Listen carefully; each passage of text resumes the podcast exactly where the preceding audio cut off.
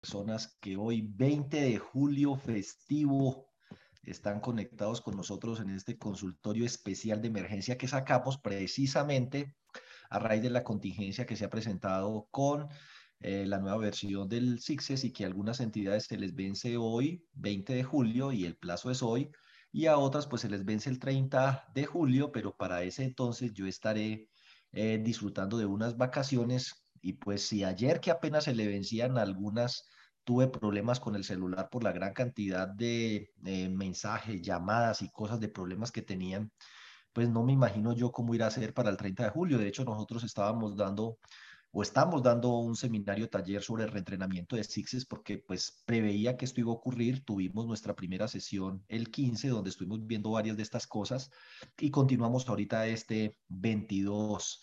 Entonces, pues eh, las personas que se quieran inscribir todavía están a tiempo, pueden entrar a nuestra página web, registrarse.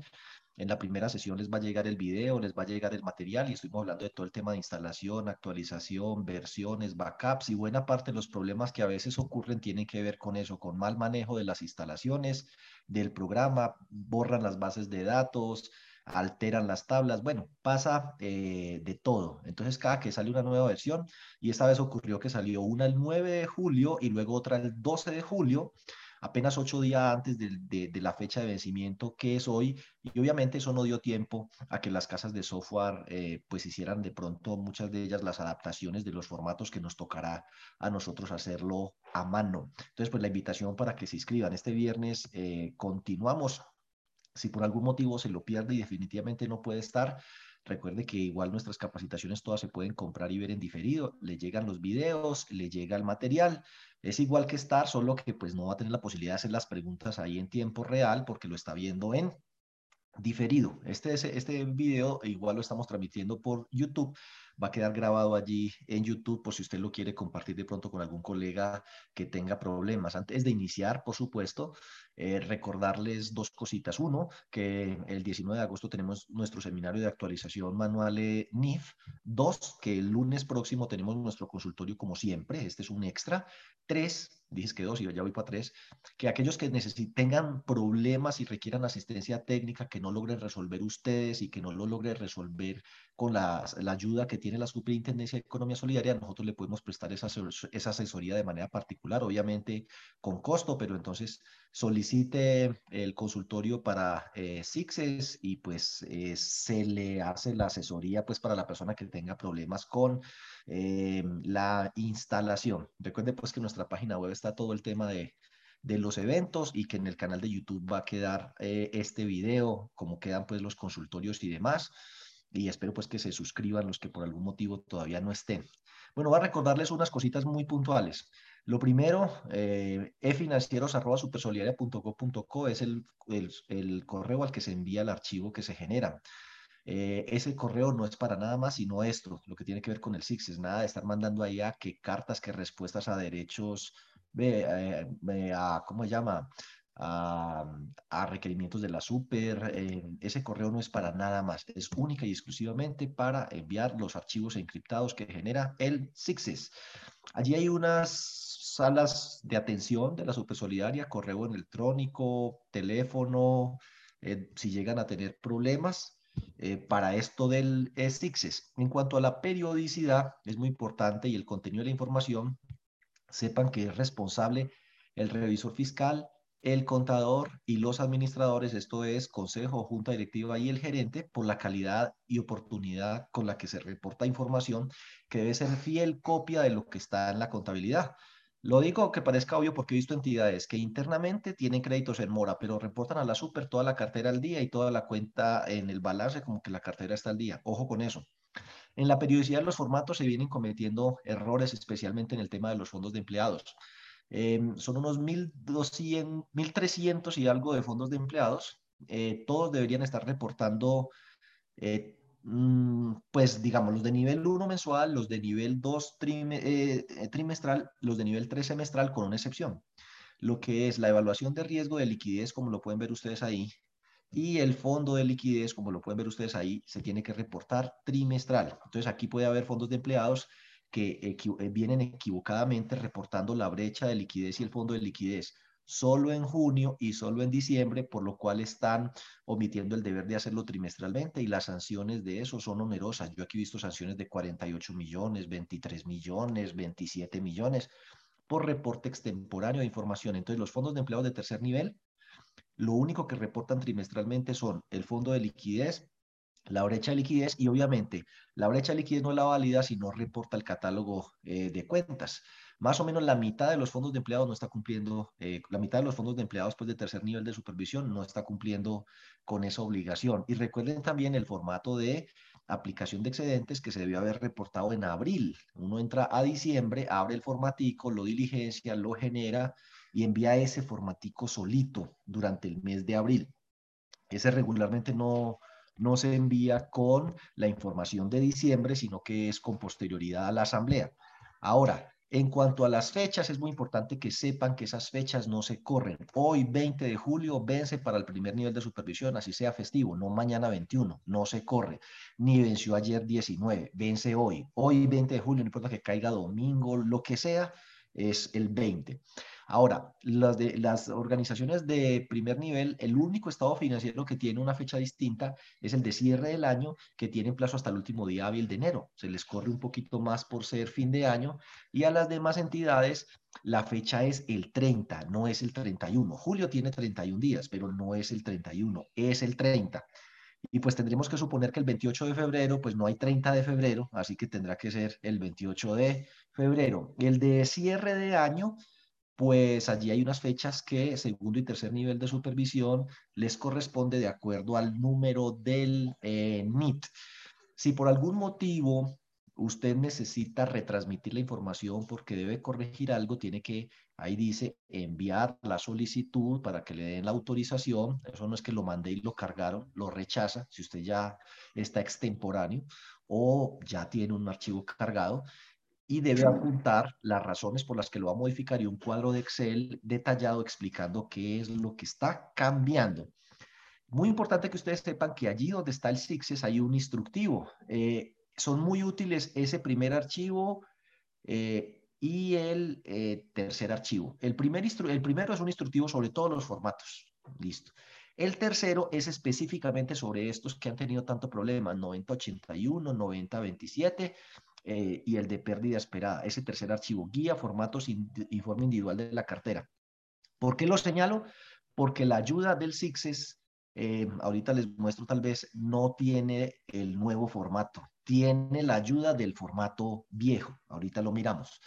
Entonces, bueno, no, no, no, voy a hablar de esto porque este es el material pues, que tengo para, eh, con el que hemos venido trabajando el taller.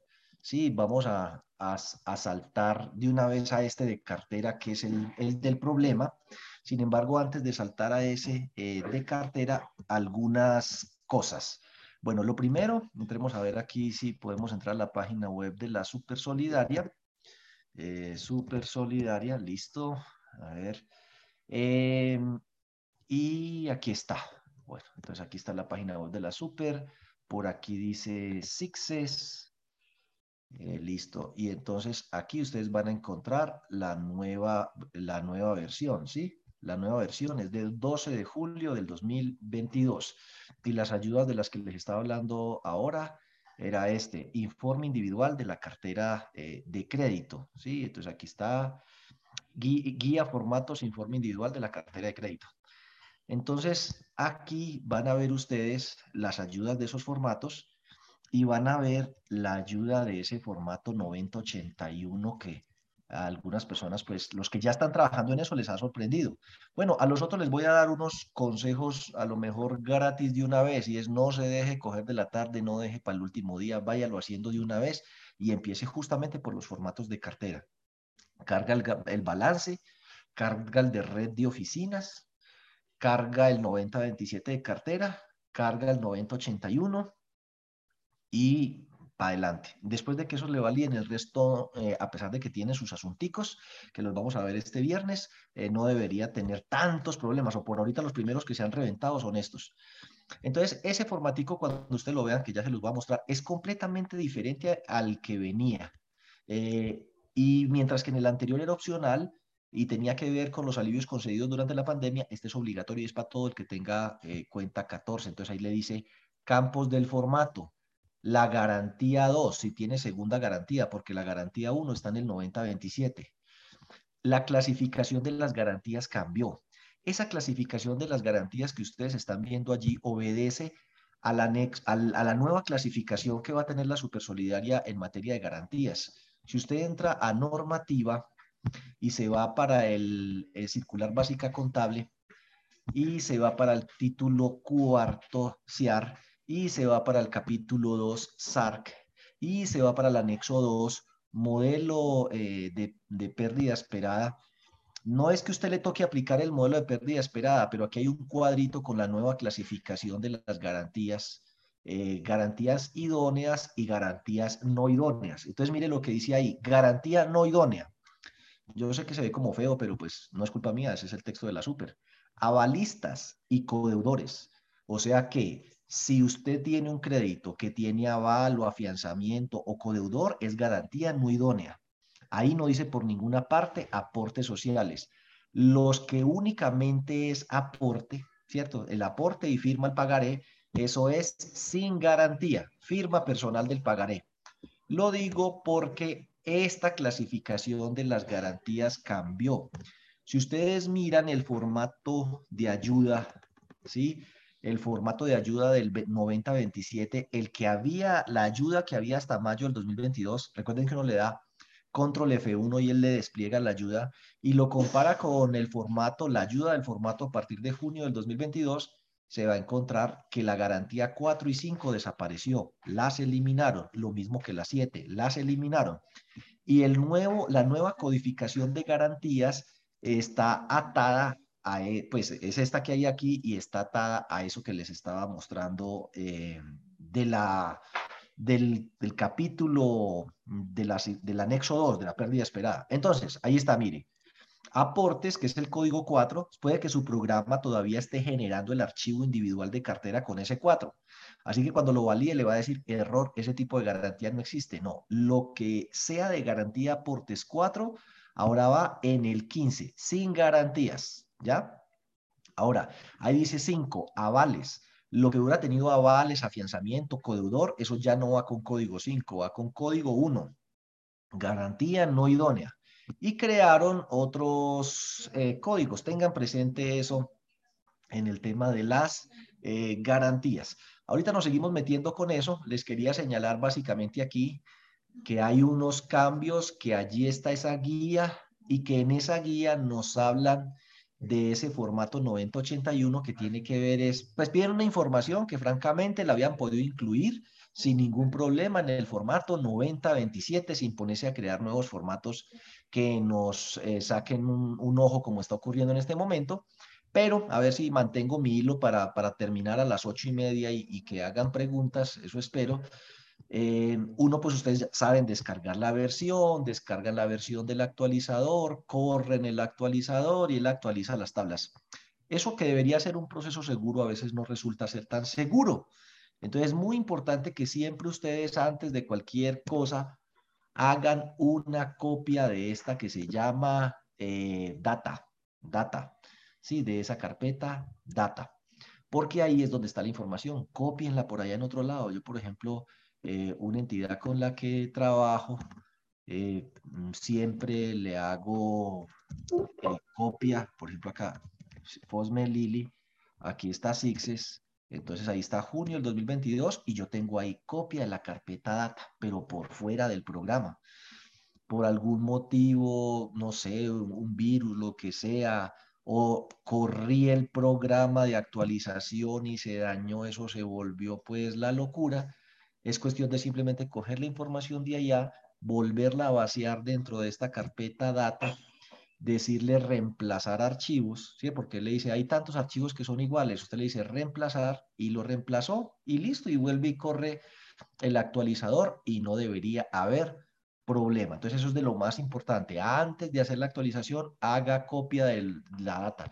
Después de que haga el reporte de la Supersolidaria, haga copia de la data por fuera de este sitio. Bueno, hecha esa observación, eh, pues miremos el, programa. Entonces, eh, Cucú cantaba la rana. Entonces van a ver ustedes aquí que si entramos al formato, eh, entremos aquí, por ejemplo, aquí está ya junio, informe individual de la cartera. Eh, listo, entonces usted le da función F1, él le despliega y le dice, ayuda a partir del primero de junio del 2022. Entonces, esta es la que usted va a utilizar ahora, descripción detallada del formato. Y él aquí le trae, eh, pues, por ejemplo, la nueva clasificación de las garantías. Pero no son los únicos cambios que se hicieron en ese formato para que, para que lo sepan. Tienen que exportar el formato en blanco. Vamos a hacerlo aquí, lo voy a exportar pues completico, escritorio. Listo. Y vamos a ver, por ejemplo, em, a ver, escritorio, escritorio, eh, informe individual de la cartera. Este es, listo, ahí está abriendo, ahí está, el formato. Si ustedes entran si ustedes entran al formato que había antes, espérate. Si ustedes entran al formato que había antes, no este, ¿sí? Sino que esto es junio. Entremos a mayo. Y le decimos informe individual de la cartera. Eh, listo. Y digámosle exportar. Escritorio. Entonces vamos a escribir aquí cartera mayo. Listo. Entonces abramos allá escritorio. Y aquí está cartera mayo. Ábrete sésamo. Vamos a coger estos encabezados y los vamos a pegar aquí. Bueno, entonces usted empieza a compararlos y va a ver que por ejemplo, por aquí ya no le cuadró. ¿Ves? Voy a ponerlos aquí los dos. Tin, tin, tin. Ahí ya no le cuadró. ¿Por qué? La tasa de interés nominal, este lo eliminaron. Ese ya no se necesita. Tasa de interés nominal, ese campo lo eliminaron. Entonces le toca a usted seguir corriendo. Córraseme para acá. Listo, aquí ya valor préstamo, cuota, fecha de avalúo, ta, ta, ta, todo viene muy bien eh, hasta que por aquí ya esta vaina no volvió a cuadrar. Aquí dices que fecha de reestructuración, categoría de reestructuración, esas dos columnas las eliminaron. Continúa aquí la cosa es a partir de aportes sociales. Eh, patronal, nombre de la patronal, mire, esta vaina como que también la eliminaron, todas estas columnas las eliminaron, lo cual significa que estas las tiene que cortar eh, para ponerla por aquí. Y crearon un, y esta columna, es que y crearon, y eliminaron esta última modificación. Entonces, mire, eliminaron esta, eliminaron esta, eliminaron esta, eliminaron todas estas columnas. Eh, no crearon nuevas columnas, sino que cambiaron, por ejemplo, aquí en el tipo de modificaciones. Recuerden que la nueva circular básica contable permite unas nuevas modificaciones. Entonces ya hay código, si miran la ayuda, Vámonos allá a donde estábamos. Eh, sería que lo cerré. Aquí está. Vámonos aquí, cerremos este. Entremos a junio. Eh, informe individual de la cartera. Listo. Le decimos función F1 y van a ver que en el tipo de modificaciones hay nuevos, nuevos tipos. Antes estaba dos reestructurado, tres novado, cuatro ninguna. Ahora todo lo que tiene que ver con la pandemia está en el numeral 5. Entonces le pone 5, tiene alivio. 6, otras modificaciones, que es cuando uno reestructura a una persona que en los seis meses previos no ha tenido una mora superior a 60 días para consumo. En ese caso no lo tiene que tratar como reestructurado, y lo puede tratar como otras modificaciones. Entonces esos códigos los crearon allí nuevos. Dicho lo anterior, es menester señalar lo siguiente, eh, que por aquí están las preguntas más frecuentes, a ver si, si las repaso y hago el checklist. Primero, porque ya nos vamos a ir para el formato 9081. Ya les mostré qué, campos cambiaron en el informe de, de cartera. Ahí está eliminaron ese campo, eliminaron todos estos, crearon la nueva categoría de garantías y modificaciones. Esos fueron los cambios del 90-27. pero todo el que tenga 9027 se le va a activar el 9081. Ah, bueno, eso es otra cosa y discúlpenme que de pronto vacile un poco. Mire, vámonos a mayo. Mayo.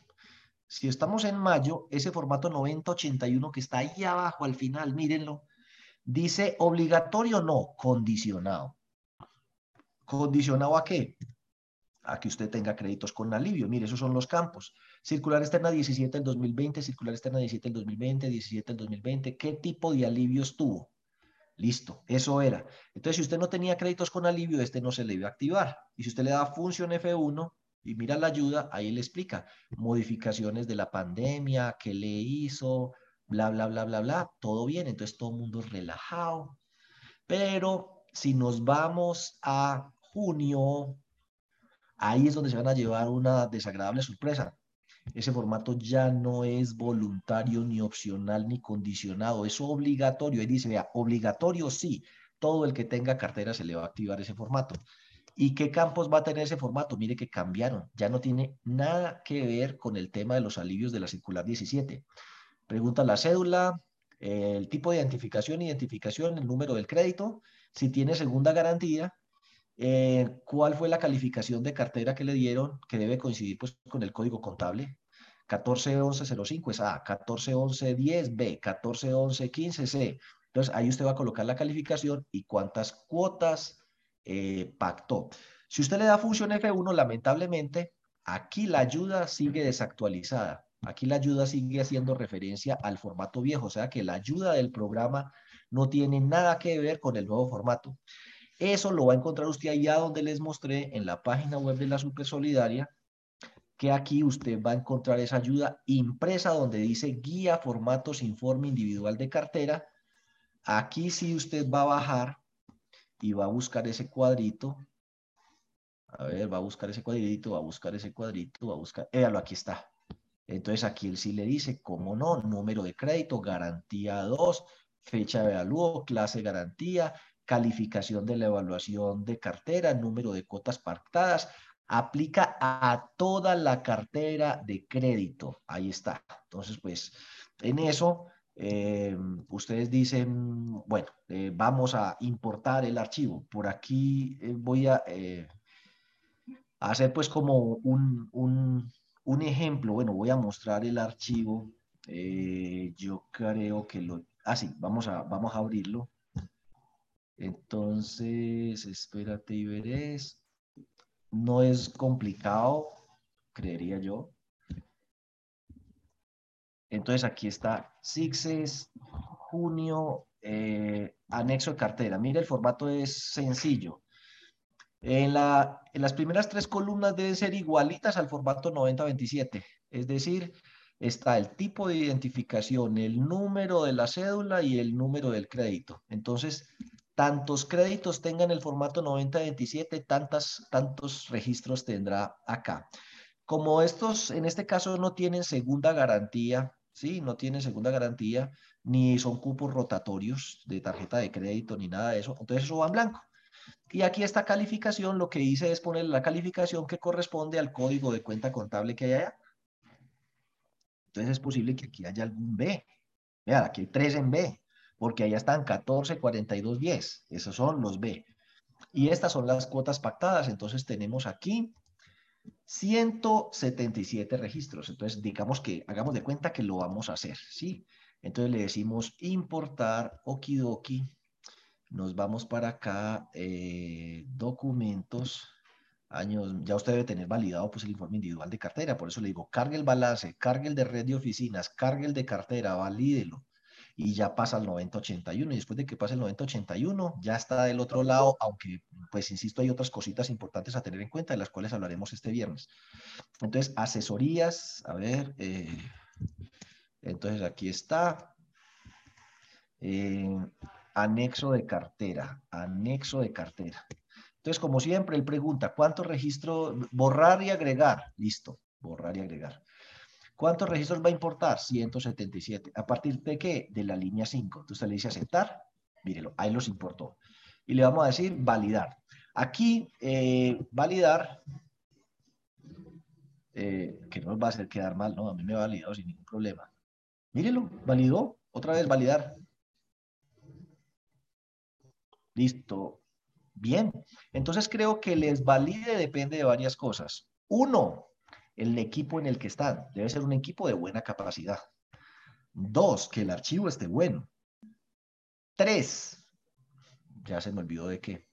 Bueno, no, de tiempo y del número de registros. Ah, bueno, ahí viene la cosa. Este es un formato, pues, un capricho, un embeleco, eh, una, cosa absolutamente innecesaria, una barbaridad, ¿cierto? Y discúlpeme, pues, algún funcionario de la super que, se pueda sentir eh, ofendido. Eh, créame que no es un tema personal, es institucional. Yo valoro y reconozco el enorme aporte que la superintendencia le hace al sector. Eso está descontado, pero eso no significa que uno no pueda tener una posición crítica respecto a algunas cosas. Y esto es una barbaridad. O sea, ¿para qué este formato? Esa es la pregunta.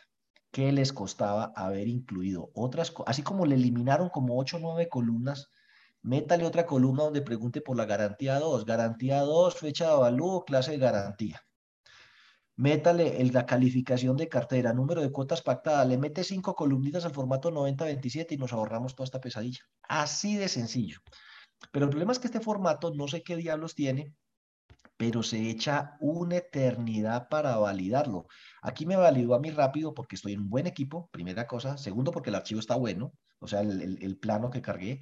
Y tercero, porque solo son 177 registros. Pero aquellos que tienen 2.000 registros, 3.000 registros, hay quienes tienen 10.000, 20.000, 30.000, 50.000 registros, no sé. A esa gente se le echa horas, horas, y entonces la gente pierde la fe. Eh, y dice, no, mm, eh, debe ser que está malo.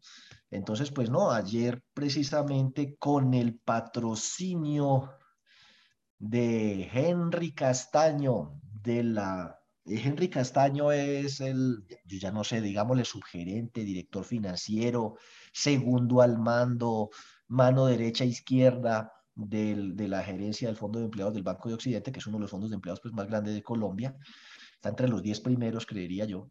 Entonces, a él se le presentó otro problemita, ¿sí? Pero entre las cosas que le dijeron, le dijeron este, mire, de la propia superintendencia, le dijeron, debe tener en cuenta que la validación del formato se demora. Francamente, yo no le encuentro explicación a eso. Son tantas filas como filas tenga el informe individual de cartera. Y tiene menos columnas, mientras que el de cartera tiene una cantidad de columnas y el de cartera valida así de rápido y este se queda horas. Entonces, bueno, que no quieran que no quieran reconocer que cometieron un error es otra cosa, ¿cierto? Jalisco no te rajes, pero de que les quedó mal, les quedó mal. ese formato 9081 no se necesita y lo que hay es que a través de los gremios eh, solicitarle a la superintendencia que elimine ese formato 9081 y que lo adicione al formato 9027 y listo. Sin embargo, hay algunas entidades que han presentado un segundo problema. Ese segundo problema eh, le sale esto, key violation. Entonces, pues después de dar muchas vueltas, yo lo que les comparto es la respuesta que dio la superintendencia, agradeciéndole a Henry Castaño, que yo no me imagino cómo será Henry de Canzón que logró hacer que en la supersolidaria le contestaran. Bueno, lo que yo sé es que Henry, pues, movió cielo y tierra, y la gerente llamó a Analfe, y de Analfe para acá y para allá, bueno, no sé qué tanta cosa hicieron, y al fin y al cabo aquí lo que importa es el resultado, no los dolores de parto. Entonces él dice aquí, haga el siguiente proceso eh, de lo que descargó allá, de la carpeta de la actualización que descargó. Entonces dice aquí, vea, actualizador eh, TENIF, actualizador Sixes, eh, data, data actualiza, data tablas nuevas. Dentro de data tablas nuevas, usted va a buscar anexo cartera 20, anexo cartera 20.px, anexo cartera 20.val. Esos tres archivos usted los va a reemplazar entonces dentro de Sixes eh, Data, ¿sí? Pues eso usted lo debe tener instalado en el C, ahí tiene el programa Sixes y dentro de Sixes hay una carpeta que se llama Data. Allí va usted a coger esos tres archivos y los va a reemplazar, reemplazarlas en la data del Sixes. Y se supone que con eso se corrige el problema de key violation. Ya según me dice Henry, a él le funcionó Sé que a Danela en Codel Cauca le ocurrió exactamente lo mismo y es posible que a otros les empiece a pasar ese tema de key violation y supuestamente esta es la solución. Sin embargo, pues eh, ahí está pues para que ustedes lo ensayen. A mí no me ocurrió. Entonces, a ver, para rematar y ver qué preguntas tienen por ahí. Uno, les voy a hacer un resumen. Uno, hágale la copia de seguridad a la carpeta data antes de correr el actualizador. Dos, madrúguele a la hecha de estos reportes, porque puede llegar a tener muchos problemas. Eh, entonces, eh, arranque por el balance, el de red de oficinas, el de cartera y el anexo 9081. Eh, tres, y es ahí estoy obrando en causa propia, inscríbase en el seminario que estamos dando, que este viernes lo vamos a tratar. Cuatro, hablemos del 9081, porque estas son las preguntas que me han hecho y entonces no, no puedo estarlas contestando todas por, por WhatsApp, o sea, realmente es abrumador la cantidad de WhatsApps que me envían. Primero, todo el que tenga cuenta 14 le toca diligenciar el 9081. Ahí no tiene nada que ver ya con lo de los auxilios de la pandemia. Se reporta el 100% de los créditos. Tantos créditos tengan el 9027, tantos créditos tendrán el 9081. Se le va a activar y es obligatorio, si no, no le deja generar el archivo. Lo que se reporta, pues, los mismos campos de allá, tipo de identificación, identificación y crédito. Si no tiene segunda garantía o se ve encartado para llenar información, déjelos en blanco. La calificación que coincida con el código de la cuenta y el número de cuotas pactadas y listo. Y lo otro es, tenga paciencia. Entonces sepa que eh, la misma superintendencia advierte, eso se le puede demorar un ratico. Yo he tenido entidades que me han dicho, mire, esto, esto que estoy escribiendo aquí no es mío. Esto que hay aquí es lo que contestó la super. Yo lo tomé tal cual. Henry puede dar fe de eso si de pronto está por ahí. Él, dijeron, debe tener en cuenta que la validación del formato se demora, no debe interrumpir el proceso. Eh, yo estaba hablando con un fondo de empleados que ve una cooperativa, se me olvidó el nombre de la cooperativa, Beneficiar. Y en la cooperativa Beneficiar el ingeniero me decía que había dejado eso tres horas y él había interrumpido el proceso, pues porque eso no pasaba de ahí. Tres horas y eso no avanzaba. Entonces, pues él interrumpió, pero según eso, pues póngalo por la noche, nueve o diez de la noche, en un muy buen equipo, con todo lo que les he dicho, y listo, para adelante es para allá, a esperar con juicio. Les recomiendo para los que de pronto tengan algunas dudas sobre la evaluación de cartera y sobre el formato de pérdida esperada, ver ese video que la misma superintendencia lo colocó. A partir del minuto 41 habla del formato de pérdida esperada, a partir del minuto 46 habla de la periodicidad de la evaluación de cartera. Y con esto yo he concluido las cosas que les quería compartir el día de hoy y no sé si John eh, eh, tiene ahí las, algunas preguntas o comentarios mientras me, lo, mientras me lo comparte. Mire, por ejemplo, Cristian Gutiérrez, a quien le, agradecemos el comentario, dice, el repara no lo corrige. Se hizo la copia de las tablas y de uno lo solucionó. Muchas gracias, Cristian. Entonces, Cristian nos confirma que la solución que dio la super de coger esas tablitas y reemplazarlo le arregla el problema ese de key, eh, violation, key violation. Listo, entonces John, eh, prepare, eh, trasládeme las o proyecteme las preguntas. A ver, Mario, si está Mario por ahí, de pronto ya hay alguna en la que eh, sea como de Mario, que Mario es la persona, el partner con el que estamos dando las asesorías personalizadas entre nuestro portafolio de servicios, si usted tiene un nuevo empleado, contrató un nuevo contador, buenísimo el contador, pero cero experiencia en el sector solidario y necesita entrenarlo desde cero en el manejo del programa del SIXES, eh, ese coach personalizado lo, lo estamos ofreciendo eh, con Mario.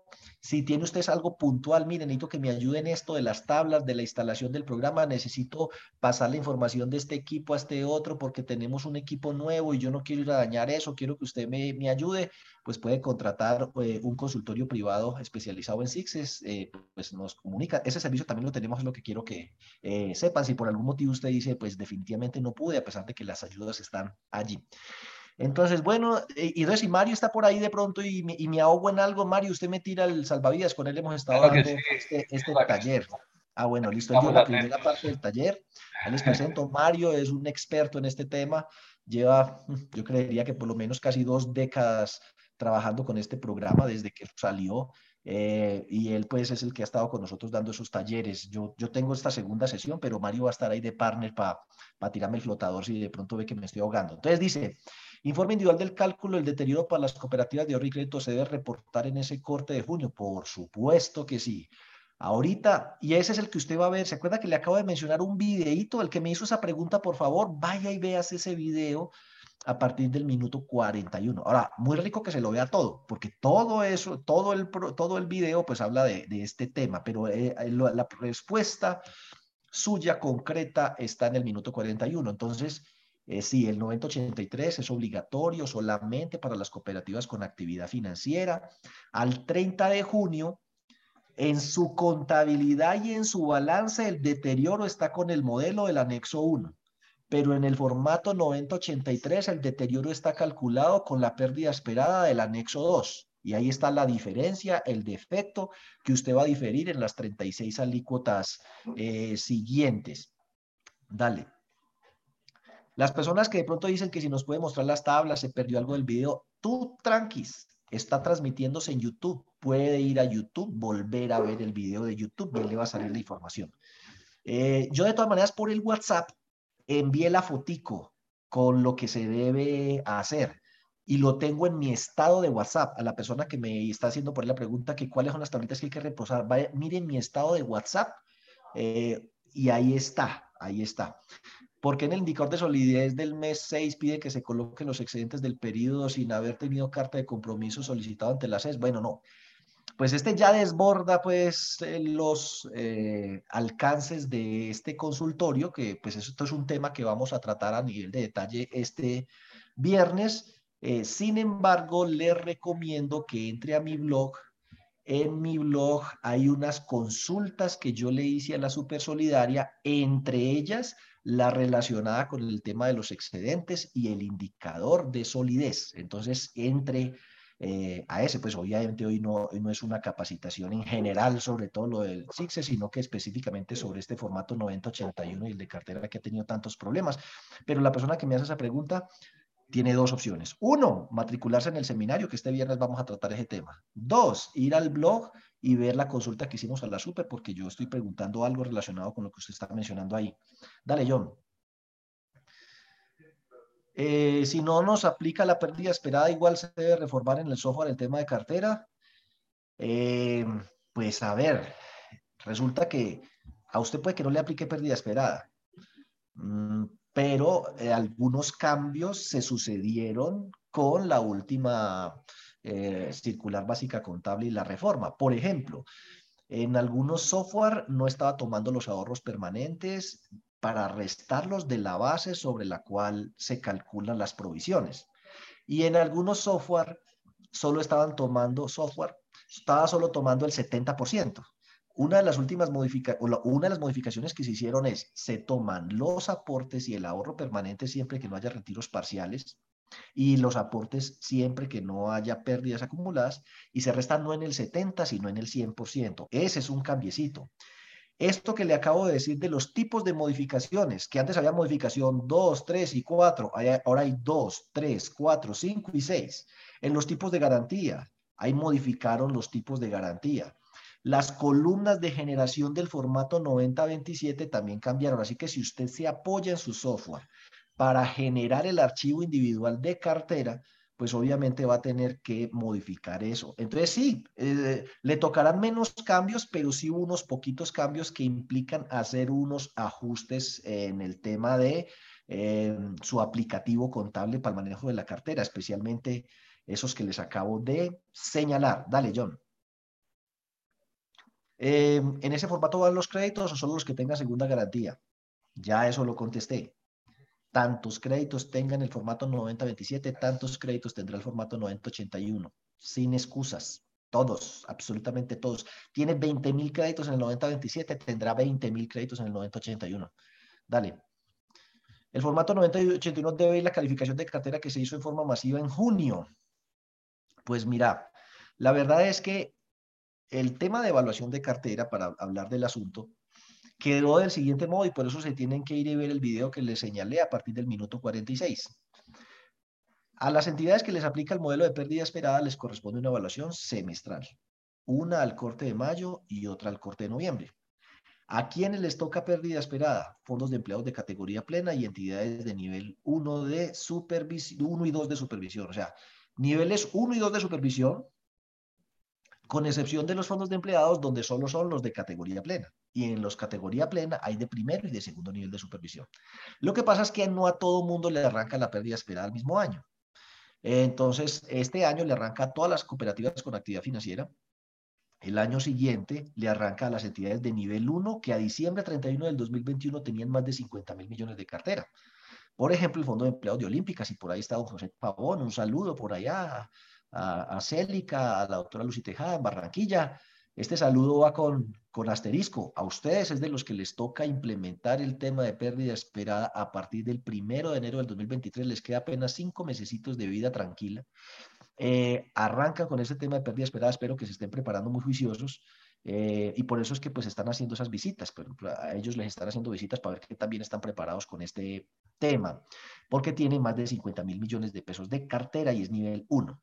En el año 2024 le arrancan las entidades de nivel 1 de supervisión, pero que tenían menos de 50 mil millones de cartera al 31 de diciembre del 2021.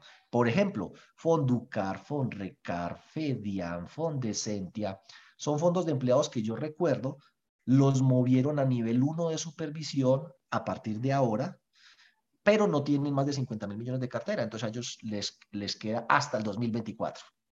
Y las demás entidades, eh, por ejemplo, fondos de empleados eh, de nivel eh, dos de supervisión, que son categoría plena, y las demás entidades que tienen actividad crediticia, que son de nivel 2, la pérdida esperada les arranca en el año 2022, 23, 24, 2025. ¿Por qué es tan importante tener claro eso? No solo por el tema de la pérdida esperada, sino que la evaluación de cartera para esas entidades es semestral a partir del año que les toque iniciar el modelo de pérdida esperada. Mientras tanto, va a ser anual. Eso es lo que dice la Supersolidaria en ese video en el minuto 46. Entonces, por eso esta pregunta es, si yo soy una entidad que me toca hacer la evaluación de cartera anual, pues yo podría escoger a qué corte hacerla. Podría hacerla a noviembre, podría hacerla a septiembre. La norma dice una vez al año, pero no dice cuándo. Entonces, pues, em, realmente, si usted ya hizo su evaluación de cartera y recalificó créditos. Es que ese seminario también lo dimos y en eso hay gente que tiene muchísimas dudas, pero la buena noticia es que en las preguntas que le hice a la Supersolidaria, que todavía no me las ha contestado, cuando me las conteste yo se las comparto, en el blog, entra www.diegobetancourt.com.co, entra ahí al blog, ahí están las preguntas, eh, pues eso fue parte de las preguntas que le hice, pero se lo voy a resumir, qué es lo que debería estar sucediendo. Usted tiene una calificación que sale de los días de mora. Entonces, la gente por día de mora puede estar en A, o puede estar en B, o puede estar en C. Le aplica la ley de arrastre. Entonces, hay un crédito que está en B, uno que está en A, otro que está en C. Se mueven todos a la peor categoría que tienen, dentro de consumo. No se arrastran los de vivienda con consumo ni viceversa. Entonces, como tenía tres créditos, uno de ellos en C, así los otros dos estén en A o en categorías inferiores como B, se mueven los tres a C. Listo, ya están en C. Hago la evaluación de cartera y me lo encuentro podrido, llevado del berraco y con la metodología que yo diseñé, que evalué toda la cartera, que incluye seis criterios, capacidad de pago, solvencia, servicio de la deuda, garantías, número de veces que el crédito ha sido reestructurado y consulta a las centrales de riesgo. Y sobre eso se aplica una metodología que, insisto, ese seminario ya lo dimos, eh, y define una política de recalificación. Entonces, aplicando esa metodología que la debió haber aprobado la Junta o el Consejo, que debe estar documentada, que debe tener los seis criterios, que la evaluación de cartera es responsabilidad del gerente y de la persona encargada de riesgo de crédito que se presenta en el comité de riesgos y luego se presenta en la junta directiva en el consejo. Aplicando eso, que no sé usted qué tenga, resulta que un crédito de A debería bajar a B. Entonces era por libranza con garantía, otras garantías. Entonces debería estar inicialmente en la cuenta 144105, pero como usted decidió recalificarlo, debe bajarlo a la 144110. Entonces la mayoría de programas uno entra, el usuario que está autorizado y le dice, este recalifíquemelo a B entonces el sistema le tendrá que otorgar la calificación más alta contablemente para las provisiones que resulte de la altura de mora de la ley de arrastre y por último de la calificación de cartera. Entonces por eso digo que tiene que coincidir, porque eso no es un tema meramente suntuario ahí por poner a votar corriente. Si usted hace la evaluación de cartera y recalifica créditos, eso tiene efectos en el sistema, en la contabilidad y en el deterioro que deben quedar reflejados en junio. Así que no puede haber un crédito que usted reporte en el formato 9081 en B, porque en la recalificación de cartera le puso en B, pero usted va a la contabilidad y lo encuentra 144105. Ahí va a tener un problema. Yo no sé si la super esa es una cascarita que quiere poner para ver quiénes están haciendo trampa. Recalifican en el papel, pero en la contabilidad siguen teniendo a todo mundo al día. Y lo digo porque hay una gran discusión alrededor de cómo hacer el reporte, por ejemplo, a las centrales de riesgo. Entonces, si usted lee la ley de habeas data, la ley 266 del 2008, dice que solamente se debe reportar como negativo a aquellas personas que tienen mora. Caso contrario, pues uno podría exponerse una sanción. Eso lo asusta a uno, porque por el otro lado usted va y mira la Superintendencia de Economía Solidaria, el capítulo 2 del título cuarto y se va a la parte final donde habla reporte a las centrales de riesgos y dice que se reporta la categoría por riesgo. Entonces aquí va a pasar dos cosas usted va a tener dos índices de calidad de cartera. Usted va a tener el índice de calidad de cartera por mora y el índice de calidad de cartera por riesgo. Si ustedes se van al título quinto de la circular básica contable, él tiene un anexo en Excel. Mire y verá que le aparecen los indicadores y te aparece indicador de calidad de cartera por mora, que es a lo que estamos acostumbrados. Y dice, coja todos los créditos que tienen más de 30 días de mora y divídalos sobre la cartera bruta. Y cuando le dice indicador de calidad de cartera por riesgo, y ahí le hablas de los códigos contables, coja la 144110, 144115, 144120 y divídalo sobre bla, bla, bla, bla, bla. ¿Eso qué significa? Que el código contable no necesariamente refleja los días de mora. El código contable debe ser igual o peor a los días de mora. Así que un crédito podría estar con 60 días de mora, por ejemplo, sería B, pero por recalificación está en D. Entonces sería código 144120. Bueno, puede ser que esté hablando yo muy enredado, pero voy a tratar de autorresumirme. El 9081, la calificación debe coincidir con el código contable y el código contable debe coincidir con la calificación de cartera si es que usted la hizo. Y recuerden que esa calificación se mantiene hasta la siguiente evaluación. Entonces suponga, no, pero es que yo no he hecho todavía la evaluación de este año, pero debió haber hecho la del año pasado porque eso no es nuevo, eso viene viejo. Así que si hay un deudor que usted recalificó el año pasado en B y hoy está al día, hoy todavía debería ser B. El único modo de volverlo a antes de la siguiente evaluación es que usted coja esos recalificados y trimestralmente, por ejemplo, vuelva y les haga una evaluación con los mismos criterios, con la misma metodología, con la misma política, ahí sí no a toda la cartera, sino solo a esos, y se encuentre con que ya no cumple la política de recalificación, lo puede mover otra vez a la que le corresponde por altura de mora. Bueno, puede que haya resultado larga la pregunta, pero es que intenté resumir un seminario de cuatro horas que dimos hace como dos meses, pero bueno, ahí está. Dale, John. La columna 9083, deterioro acumulado, nos dice que ese acumulado debe coincidir con los valores en el CUC, pero si este es un ensayo, eso no va a pasar. ¿Qué hacemos? No, el deterioro acumulado debe coincidir porque usted ya tiene deterioro. No me va a decir que no, el deterioro acumulado puede ser cero, cero, porque está en A. O, o, puede ser del 100%. ¿Por qué? Porque está en E. Hoy su cartera tiene un deterioro individual ya calculado con el modelo anexo 1 altura de mora. Y luego viene otro que es el deterioro de acuerdo con la pérdida esperada, que puede o debería ser superior al que hoy tiene. Mire, recuerde que los créditos que están en A van a tener deterioro. Hoy el deterioro acumulado de toda la cartera suya que está en A es cero, mientras que con pérdida esperada, solo cogiendo, por ejemplo, fondos de empleados que están en A, recuerden que es una ecuación, 1 más 1 más sea la menos z y el menos z es una ecuación. Y cuando usted hace la ecuación, la busca el número que le da en una tabla y la tabla le dice este es un A. Y luego usted ese A va y lo busca en otra tabla donde le dice por tipo de entidad y le dice fondo de empleados, consumo, libranza. Una es el 0,58%. Entonces usted tiene un crédito de 20 millones de pesos de un asociado que tiene 5 millones en aportes. Entonces, 20 millones de pesos de crédito menos 5 millones de aporte de oro permanente le queda un valor expuesto en riesgo o un valor expuesto del activo de eh, ya 15 millones. Entonces ya tenemos la primera, la primera elemento de la ecuación. Probabilidad de incumplimiento 0.58 por pérdida dado eh, por valor expuesto del activo, 15. Por pérdida dado el incumplimiento, tiene que ir y buscar en la tabla. Ese crédito que tiene, no, tiene un codeudor. Eh, entonces es 60%. Entonces póngale cuidado, 15 millones por 0.58 por 60% le va a dar un valorcito.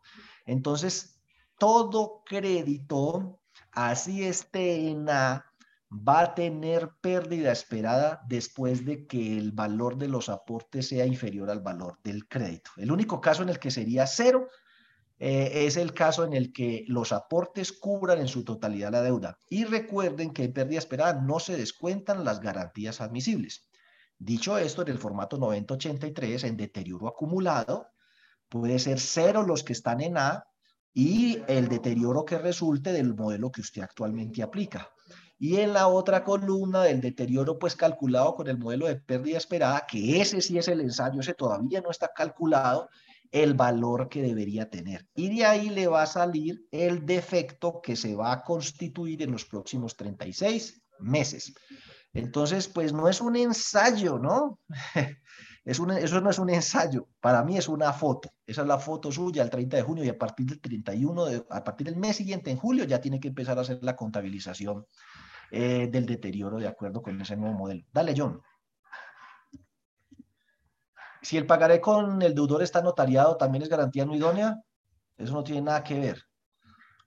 Si es garantía no idónea, si tiene aval y si tiene codeudor. Y es, y es sin garantía si tiene firma de pagaré. Autenticado, no autenticado. Es, simplemente firmó un pagaré, eso es garantía, eso es sin garantía. No tiene garantía. El pagaré no es una garantía. Eso también es un error conceptual. El pagaré es el documento contentivo de la deuda, es el título valor, es el que dice las cláusulas que rigen la relación entre acreedor eh, y deudor. Pero eso no es una garantía. El codeudor es una garantía, el aval es una garantía, la hipoteca, la prenda es una garantía, la libranza no es una garantía, el pagaré no es una garantía, el pagaré es un documento, un título valor. Dale, John. Diego, los créditos con garantías cesantías, eh, pues depende. Si tiene pignoración de cesantías, y, las cesantías cubren la totalidad de la deuda, sería eh, una garantía idónea, idónea. Si tiene cesantías, pero estas no cubren la totalidad de la deuda, pues sería otras garantías. Em, miren bien allí porque en esa categorización yo no me las sé todas de memoria. donde dice pignoración es pignoración de vehículo. ¿Sí? No pignoración de cesantías. Y tiene por aquí abajo otra categorización, pignoración de rentas de la nación, no sé qué. Si no está en ninguna de esas categorías, y discúlpenme que no me la sepa todavía de memoria todas, entonces la mete por otras garantías no idóneas, que sería el numeral 1. Dale, John. Eh, cuando en julio contabiliza la pérdida esperada, dice cartera vencida se debe calcular con la pérdida esperada o se sigue calculando por altura de mora y evaluación de cartera. Bueno, entonces haga el siguiente ensayo.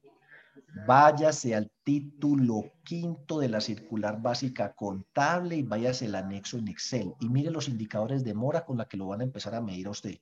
Hay dos indicadores, índice de calidad de cartera por riesgo. Ahí se toman los códigos contables que van a obedecer al resultado de la pérdida esperada, porque la pérdida esperada le puede dar que una persona es B o es C o es D o es E, independientemente de la mora que tenga, porque entran en el modelo eh, en los hábitos de pago que ha tenido en los últimos 36 meses, por ejemplo. Y el índice de calidad de cartera por mora, ese sí es quienes están realmente en mora de más de 30 días sobre la cartera bruta. Y son dos índices distintos. Así que usted el índice de calidad de cartera por mora le puede dar 3% y por riesgo le puede dar 6%. Porque hay una serie de personas que no estando en mora, la pérdida esperada les asigna calificaciones distintas de A. Dale, John. Ambos, sígalos calculando ambos, pero mire el anexo del título quinto. Dale, John. Diego, si el crédito tiene garantía hipotecaria y corredor, la hipoteca se reformó en el formato 9027, en el 9081 debo colocar el corredor. Eh, en mi opinión, no, porque en el formato 9081 dice garantía diferente de aportes y ahí dice que valor de la garantía, fecha de avalúo, y yo no sé cómo hace uno para evaluar, evaluar, evaluar un codeudor. Si quiere, ensáyelo, pero yo pondría eso en blanco, sí, francamente pondría eso en blanco. Más bien lo haría al revés, sí, más bien lo haría al revés. En el 9027, que sí sé que me va a validar, pongo que tiene codeudor y en el 9081 más bien pongo las garantías admisibles como hipotecas, prendas, el valor, el avalúo y demás. O sea, pues qué pena que yo lo diga, como ahorita estamos en ensayos, pues me, daría como susto con todos los problemas que tenemos ponernos con todo eso. Yo diría, es mejor el 9081 mandarlo con esas columnas en blanco, ¿sí? Esas de garantías. Pero, eh, pues pensando en el deber ser y en una cosa que le funcione mejor, si un crédito tiene dos garantías, póngale codeudor allá de pronto en el 9027, ensaye. Y más bien la hipoteca se la pone en el 9081, porque en el 9081 creo que el tema del codeudor como que no casa. Dale, John. Las garantías con pagarés, aportes y ahorros sería la una, no idónea. Eh, no, esa es la 15, sin garantías.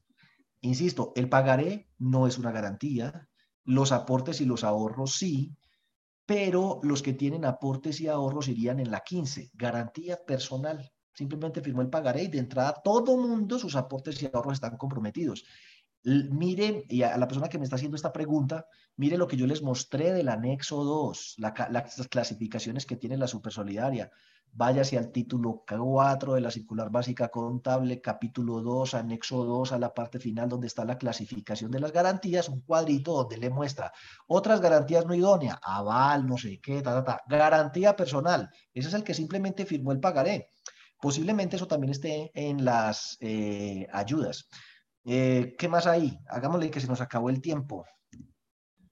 La, suena como necia, pero si no tenemos otras garantías para no hay problema, lo llenan con ceros, pero ahí lo acabé de mostrar. Yo importé un archivo que tenía esas columnas en ceros y me validó sin ningún problema. Dale, John.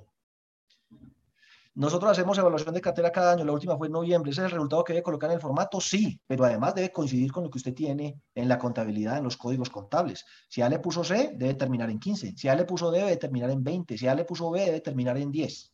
Dale, John. Eh, un fondo de empleados que realiza créditos, es decir, cuando sale la empresa no tiene riesgo, pero el análisis que se hace de la acción no está bien calificado, ¿qué se debe ajustar en la calificación? Eso depende de la política de recalificación y la metodología de evaluación de cartera que usted haya definido. En ninguna parte existe la obligación de alinearse con la calificación de cartera. Cada entidad debe tener una metodología analítica para evaluar la cartera documentada, aprobada y una política de recalificación. De eso trató nuestro seminario de evaluación de cartera que dimos hace como un mes pero no significa que uno tiene que alinearse con las calificaciones del mercado automáticamente. Dale, John. Para eso es la calificación, para eso para esa es la calificación subjetiva, también debe coincidir con el código contable por morosidad. Bueno, ese tema de la calificación subjetiva no le entendí muy bien la pregunta, pero lo que va a suceder aquí, vuelvo, insisto, uno tiene una calificación por días de mora. Por días de mora es una. Eh, por ley de arrastre también es una. Pero en la evaluación de cartera con la metodología y la política debería ser un B. SB no es un tema suntuario, no, SB implica que va a cambiar de código contable a un código contable que termine en 10 y por ende en el formato 9081 va a llevar una B. Y ese, y, ese y ese código contable se le va a mantener hasta la próxima evaluación, a menos que efectivamente entre en mora y tenga 92 días de mora. En ese caso, los días de mora son los que priman, entonces ya va a ser un D. Usted no puede ser, él es un D, pero como en la calificación le pusimos un B, lo mantenemos en B. No, tiene que tener la peor categoría entre días de mora, arrastre o recalificación. La peor. Dale, John. Si tengo obligaciones de cupo rotativo, ¿qué debo colocar? Si yo tengo obligaciones de cupo rotativo, ¿qué debo colocar? El valor del cupo, ¿sí? Y debe coincidir en el 90-27 con el 90-81, pues ahí donde dice el valor del cupo rotativo de ese crédito. Dale, John. ¿La calificación del anexo de cartera van todas o solo? Eso ya lo contesté. La calificación del anexo de cartera, la que coincida con el código contable para absolutamente todos. Con el repara no se corrige ese error, no, no se corrige. Bueno, póngale cuidado. En muchos, a los que se les presente ese error de la data de, de, sí, de invalid, no sé qué, eh, tiene que hacer lo que les señalé ahorita de copiar esas tres tablitas, pero con el repara no se les va a corregir. Eh, sanciones por no reportar hoy, pues eh, les voy a mostrar aquí sanciones, pues para que se vayan hoy motivados a trabajar en el festivo. Y espérate, para que se vayan motivados a, trabajar en el festivo, todos patriotas. Hoy no hay, no hay, no nos podemos ir a ver. JJ Pita, PDF. Este es un fondo de empleados de 5 mil millones de pesos de activos que hizo recurso de reposición porque le colocaron una sanción y pidió que le corrigieran esa sanción. Entonces ella hizo todos sus alegatos eh, y entonces que ellos efectuaron el reporte de información, claro, para subsanar ese comportamiento. Así que eso atenuó la sanción. Es decir, agradezca que le cobramos poquito. dice aquí, se tendrá como un atenuante. Entonces, vea, tiene atenuante y atenuante.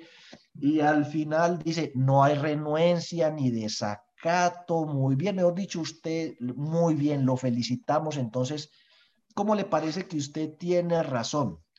Eh, y no, tiene razón en que hay unos atenuantes y por eso la sanción va a ser de 45.5 millones eh, de pesos. Y creo que entonces espérate y veréis que si este será el mismo, JJ Pita dijo, no, pero ¿cómo se le ocurre que usted me va a colocar una multa de 45 millones después de que ha dicho que yo eso tiene atenuante? Eh, entonces, espérate, yo oculto esto aquí. A ver. Ah, no sé. Ah, listo. Entonces dice, oiga, ¿cómo le parece? Sí, nos equivocamos, lo vamos a corregir. No son 45, son 48.2 millones de pesos de multa. Pues que es como uno sabe si reír o llorar. Le dicen que tiene atenuantes, que la multa son 45 millones. Pide uno cacao y le dice, tiene la razón, nos equivocamos, son 48 millones, antes le subieron la multa. E insisto, es un fondo de empleados eh, de apenas 5 mil millones de pesos. Y tengo varios casos, el fondo de empleados de Colciencias, que en mi opinión son sanciones, pues, merecidas en la medida en que uno reportó tarde, pero desproporcionadas porque a Bancolombia le ha reportado tarde y la multa que le ponen son 500 millones. Pero es que Bancolombia tiene 1.120 billones de pesos de activos. Pero este es un fondo de empleados con 2.300 millones de activos y le clavaron una multa de 30 millones de pesos que es más del 1% del activo. Si a Bancolombia le fueran a colocar una multa del 1% del activo por la misma falta, la multa tuvo que haber sido 1.2 billones de pesos. Y a ellos les multaron con 500 millones de pesos. Eso lo pagan con la caja menor. Eso no les duele. Eso es como, yo hice las cuentas y es como si a este fondo le cobraran una multa de 10 mil pesos. 10 mil pesos, oiga, saque de caja menor, pague la multa. Así cualquiera. Pero las multas son importantes. Así que, eh, pues, mm, se pueden devolver hasta tres años a revisarle a uno el tema. Diego, tenemos más preguntas. Ha levantado la mano el señor Héctor Valencia. Pero póngale cuidado, voy a reportar las, últimas cuatrico eh, y nueve y diez. El resto nos vemos el viernes. Sí, el viernes tenemos seminarios, se inscriben allá y allá seguimos. Si hacemos esa recalificación en junio, ¿en cuánto tiempo lo vuelvo a llevar la categoría? Hasta la próxima evaluación. O antes, si usted selecciona los recalificados, los vuelve a evaluar con la misma metodología y ve que ya no cumplen los criterios para ser recalificado. Dale, John. Me gustaría saber cómo puedo actualizar la razón social del fondo en el SIXES. Mm, pues yo diría, haga la solicitud a la Supersolidaria, pero se supone que uno siempre, eh, mm, siempre pues actualiza la información de datos, teléfono, dirección en el, en el programa cuando reporta. Sin embargo, ahí no deja modificar el nombre. Así que tendría que hacer pues la solicitud por escrito a la Supersolidaria, radicar una solicitud a través de la oficina virtual, a, adjuntar el estatuto, adjuntar el Cámara de Comercio y, solicitar que por favor le cambien el nombre. Diego, en un fondo, y obviamente pues tendría que volver a, hacer la instalación completa, porque ellos en algún momento hacen una actualización o pedir allá que le manden la tabla con, las, con la, tabla con las entidades actualizadas para usted actualizar eh, su programa. Eh, y si no, después le toca hacer, como ellos actualizan esas tablas donde están los nombres de las entidades, hacer una actualización completa y, mm, reemplazar la data para que ya aparezca el nombre suyo actualizado con eh, la información. En un fondo de empleados préstamo vehículo comprenda el formato 90 y 2781, ¿cómo recomienda colocar las columnas eh, garantía? En el 9027 la prenda es tipo 3 y ya en el 9081 no ponga nada. ¿Sí? Ya tiene una garantía y ya la puso en el 9027, prenda de vehículo. En el 9081 es si tiene dos, hipoteca y prenda, o son dos vehículos. Entonces los pone uno allá y el otro aquí. Pero ahí, póngalo allá. Eh, no, formato de fondo de liquidez no aplica para cooperativas de aporte y crédito. Ya, dale, John. Vi que dan Q. Ah, sí, uno puede entrar al programa con QQ o usuario usuario. Dale, John. El número total de registro del informe, sí, debe ser igual. Si tiene 10.000 registros allá, son 10.000 registros aquí. Dale. En el formato de cartera se venían reportando intereses y otros pagos reliquidados, pero al subir los datos de pérdida esperada no valían. Es necesario reportar estos saldos en el informe de cartera. En el formato de cartera eh, se venían reportando los saldos de intereses y otros pagos de créditos reliquidados. Pero al subir los datos de pérdida esperada no validan. Bueno, es que ahí sí me pierdo con el tema de pérdida esperada, que es muy, muy amplio solo para cooperativas de ahorro y crédito, pero cada formato pide una información específica. En el 9027 hay una columna que dice intereses, esos intereses deben coincidir con la cuenta contable de intereses y los que dicen intereses contingentes deben coincidir con la cuenta de orden de intereses contingentes. Si usted está reportando en, la, en el formato 9027 unos intereses que no coinciden a nivel contable con la, con la cartera en el balance de los que ya están causados o con las de orden en los que son contingentes, pues no le va a validar. Dale, John. Listo. Con eso terminamos. Espero que les haya sido de utilidad. Les agradezco mucho. Don Héctor, no sé si escribió la, la, pregunta que tenía en el chat. Eh, y si no, pues entonces nos vemos este viernes. Este viernes seguimos con nuestro seminario entonces de eh, evaluación de, de, evaluación de cartera, no, de reentrenamiento SIXES, donde vamos a ver pues todos estos formatos. Esto lo hice hoy así de manera contingente porque sé que hay unas entidades que se les vence hoy. La semana entrante hacemos ese taller, a la semana siguiente se les vence un poco de entidades, pero esa semana siguiente yo ya no voy a estar porque me voy de vacaciones. Así que si ustedes sigue todavía con dudas y tiene problemas, les recomiendo que se inscriba en el seminario que es este viernes. Y por lo demás, pues muchísimas gracias y nos vemos.